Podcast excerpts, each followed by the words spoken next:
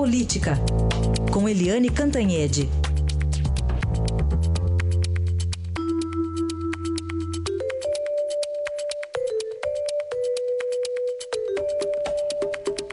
Olá, Eliane, bom dia. Bom dia, Emanuel. Bom dia, Carolina. Hum. Bom dia, ouvintes.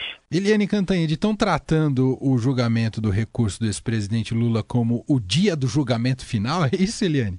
É, pois é, o dia do julgamento final, ou um grande carnaval, ou um grande circo, ou uma guerra de guerrilhas.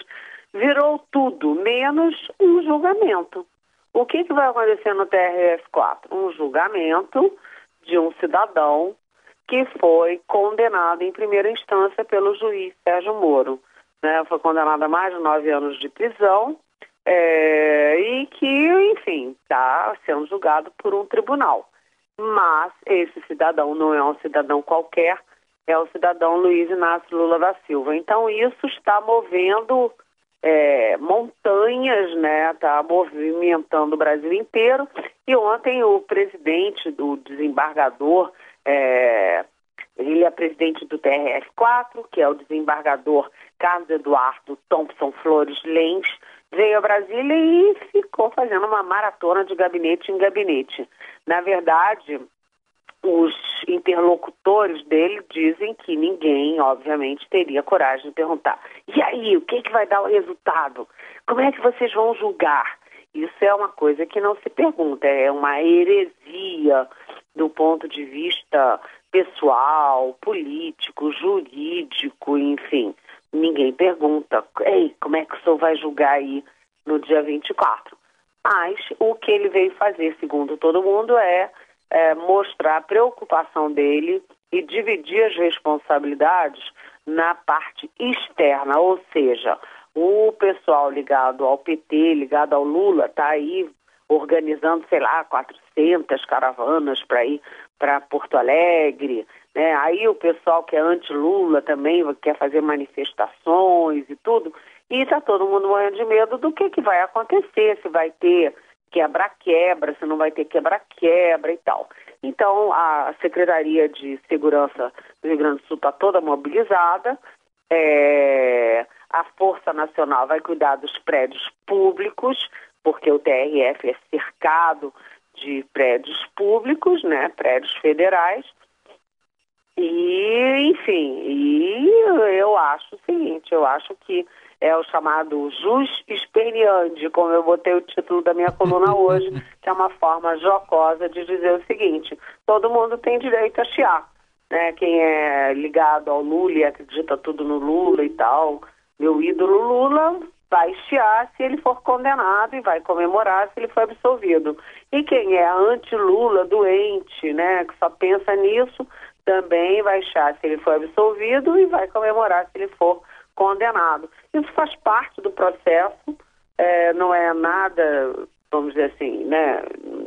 Eu acho que estão fazendo. É, a expectativa está muito pior do que a realidade, né? Porque numa uma coisa assim, num, num momento como esse, envolvendo uma personalidade como Lula, que foi um presidente muito popular, né, o mais popular desde a redemocratização, e ao mesmo tempo o mais polêmico também, envolvido com a quebra-quebra da Petrobras, da, da, dos fundos de pensão, quer dizer, o governo dele, a gente sabe que está sendo investigado e onde se investiga se descobre alguma mutreta, né? Além disso, ele deixou o governo para Dilma Rousseff, que destruiu a economia. Então, é claro que num momento como esse, uma figura tão peculiar como Lula, o Brasil esteja todo assim, muito antenado para o julgamento. Mas o julgamento continua sendo isso, exatamente isso, um julgamento. Então, o Thompson Flores falou com a presidente do Supremo, a ministra Carmen Lúcia, com a procuradora-geral, Raquel Dodge, com o chefe, almoçou até com o chefe do Gabinete de Segurança Institucional do Palácio, que é o general Sérgio Tigonho, e vai se encontrar na sexta-feira com o ministro da Justiça, é, Torquato Jardim, lá em Porto Alegre. Além disso, ele também conversou com o chefe da Polícia Federal, o diretor-geral, que é o Fernando Segovia, e em todos esses lugares a versão que todos eles deram é de que se conversava sobre a questão da segurança, é. não do resultado, das conclusões do julgamento do Lula. E lembrando que vai ter um pico né, de tensão, de emoção nacional no dia 24, mas a guerra continua, porque há muitos recursos ainda. Recurso no próprio TRF4, depois recurso no STJ, e só vai ao Supremo lá muito, muito, muito adiante, se houver, se chegar até lá. Então, uh, enfim, eu acho que é janeiro vai ser o mês em que a gente vai ficar falando do julgamento do Lula é, praticamente todo dia, muito pelo exterior, não pelo interior da questão. É isso. E aí a gente fala desses acampamentos até Carnalula, né? Que são esses eventos marcados aí para o próximo dia 24. E interessante que você cita aqui dessa, dessa comparação na sua coluna, dessa quarta-feira de cinzas, né? Do, do carnaval, que começa justamente essa folia dos recursos. Agora, as investigações também invadem São Paulo, com uma no Cravo, né? O PT, e outra na Ferradura, o PSDB, Eliane. Pois é, Carolina. Você sabe que é... Você vê, o Rio de Janeiro caiu inteiro, né? Tá lá o Sérgio Cabral condenado a, sei lá, 300 anos, né? Porque o Sérgio Cabral realmente ele era um furor, né? Aquele camarada, né? onde ele botava a mão, ele roubava descaradamente, ele e a mulher dele. Então, tem o Sérgio Cabral, ex-governador, preso, tem o Antony Garotinho e a, a Rosinha Garotinha, também ex-governadores, por crimes muito mais, vamos dizer assim, leves, porque é crime eleitoral, né? Ninguém sabe aí das lanchas e das joias do casal Garotinho, pode até aparecer, mas não apareceu até agora né, o, os presidentes da Assembleia, o Tribunal de Contas, o Tribunal de Contas foi dizimado, né? Foi todo mundo, todo mundo no Rio de Janeiro está enrolado. E São Paulo estava passando mais ou menos, assim, vamos dizer assim, em branco nas investigações e ontem foram duas cacetadas.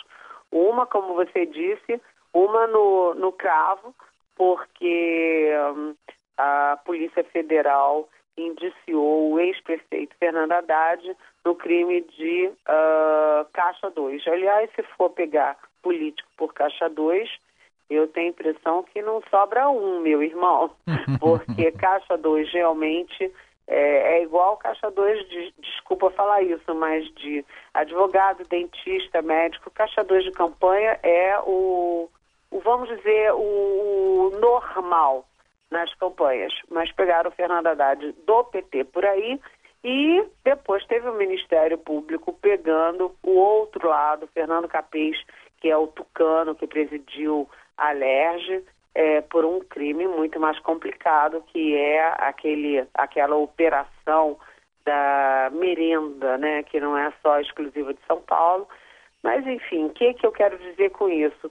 Que as investigações, né, as mãos da Justiça, as mãos da, da, da Polícia Federal e do Ministério Público estão chegando a São Paulo, que até agora estava passando meio ileso nisso tudo, mas o momento é muito ruim para o governador Geraldo Alckmin do PSDB, porque é exatamente nesse momento que ele precisa decolar nas pesquisas, demonstrar força na eleição presidencial, isso não apenas para o eleitorado, mas ele precisa mostrar para o próprio PSDB e para as forças aliadas que ele tem condições de vitória. Né? Então, é, essa coisa ir chegando, assim, as investigações irem chegando é, pelas bordas ao PSDB de São Paulo, bom não é para o tucano Geraldo Alckmin. Muito bem, Eliane Cantanhede, que está de volta com a gente amanhã aqui ao vivo no Jornal Eldorado. Um abraço, até amanhã, Eliane. Até amanhã. Bom dia.